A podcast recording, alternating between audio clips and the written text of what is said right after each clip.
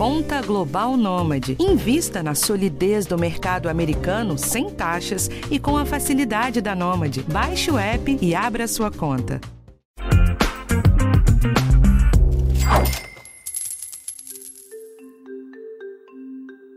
Até o dia 30 de novembro, quem tem carteira assinada deve receber a primeira parcela do tão esperado 13º salário. Depois, até o dia 20 de dezembro, chega a segunda parcela. Você já sabe o que vai fazer com esse dinheiro?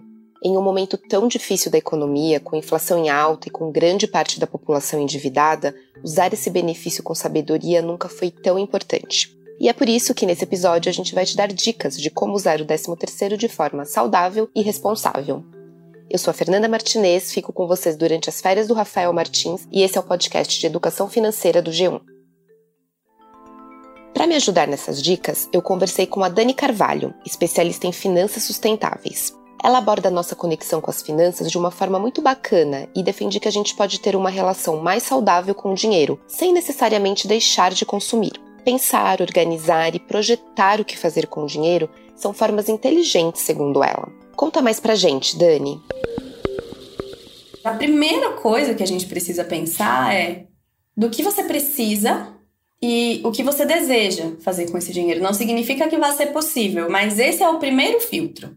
A partir do olhar para o que aconteceu na sua vida nesses últimos anos, para como estão as suas finanças nesse momento e o que você vislumbra para o próximo ano, é que a gente pode tomar as decisões. Então, a gente tem algumas diretrizes de melhores decisões possíveis para esse dinheiro, mas não é uma fórmula mágica. A gente precisa respirar fundo e refletir por cinco minutos sobre como está a sua vida.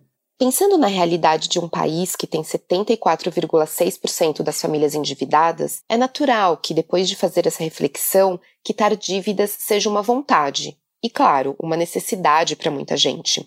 Então, se você tem uma dívida, o ideal é mesmo separar uma parte do 13º para quitá-la. A Dani tem ótimas dicas de como fazer isso da melhor forma. Pague as suas dívidas negociando essas dívidas bravamente. Então, não pague o valor imediato que estão te cobrando.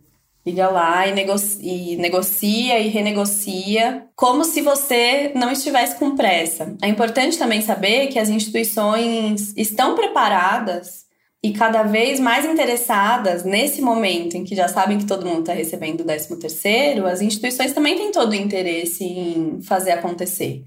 Então, ligue com a postura de uma pessoa que está devendo, não com a postura de devedor. São coisas diferentes. Você tem todo o direito de renegociar essa dívida e de não se envergonhar por, por ter essa dívida no momento. Depois de organizar as dívidas e quitar o que for possível, é hora de pensar na reserva de emergência. Para quem não tem dívidas, essa seria a primeira dica. A reserva financeira é aquele valor que é super importante guardar para momentos de necessidade e imprevistos. Então, nada de sair gastando tudo sem pensar no futuro. Sua reserva de emergência já está completamente formada? Se não estiver, o 13 terceiro é um excelente, é, um, uma excelente alternativa para completar ou quem sabe começar a formar a sua reserva de emergência. E aí a gente entra num, num conflito com esse conselho, porque é muito difícil a pessoa que trabalhou o ano inteiro. Finalmente, ela dá uma olhadinha ali naquele 13 terceiro e a especialista em finanças diz que tem que ir tudo para reserva de emergência. Se essa for uma decisão difícil para você, eu sugiro um meio termo. Define um percentual daquele dinheiro que vai para reserva de emergência e o outro percentual que vai para o seu consumo. Pois é, depois de tempos tão difíceis de viver uma pandemia, é normal que a gente queira usar esse dinheiro como uma forma de recompensa. E mais do que isso, para proporcionar momentos felizes. E aí, Dani, como que a gente acha esse meio termo? Nem 8 nem 80. Não precisa abrir mão da possível recompensa que esse dinheiro significa nesse momento, mas também não deixa de poupar um pouquinho, porque a gente sabe que teremos um 2022 muito difícil economicamente. Pensa qual é o benefício, qual é o que você quer sentir com a sua família nesse fim de ano. Se você, ou sozinho, enfim. Qual é a experiência recompensadora que você quer sentir no fim do ano? Porque quando a gente entende como a gente quer se sentir, a gente encontra inclusive soluções criativas que não necessariamente passem pelo dinheiro ou não passem por todo o dinheiro que a gente acha que precisa gastar para alcançar. Então, uma ceia de Natal nesse ano pode ser diferente.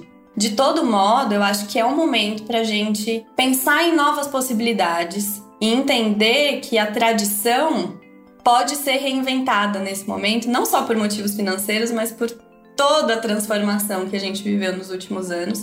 E isso pode contribuir para um impacto menor nas nossas finanças de fim de ano, como um, um resgate do essencial mesmo, que é essencial para nós nesse momento. O que não for, pode ficar poupado no Tesouro Selic. Bom, já pensamos nas dívidas, na reserva de emergência e também nos gastos extras, como presente, viagens, enfim, aquelas recompensas que queremos e merecemos. Depois de tudo isso, vale muito a pena pensar no futuro. Que tal investir uma parte do 13º? A Dani fala um pouco sobre isso.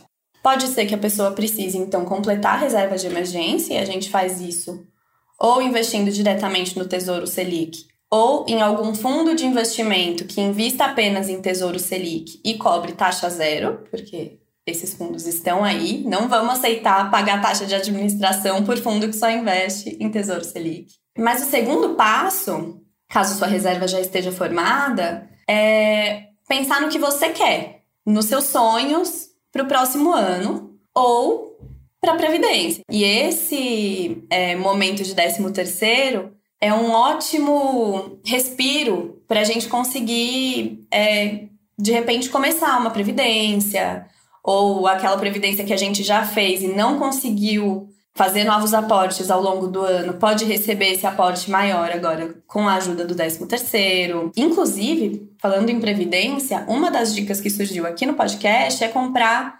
títulos públicos indexados ao IPCA. E esses títulos estão com uma, com uma remuneração bem interessante no momento.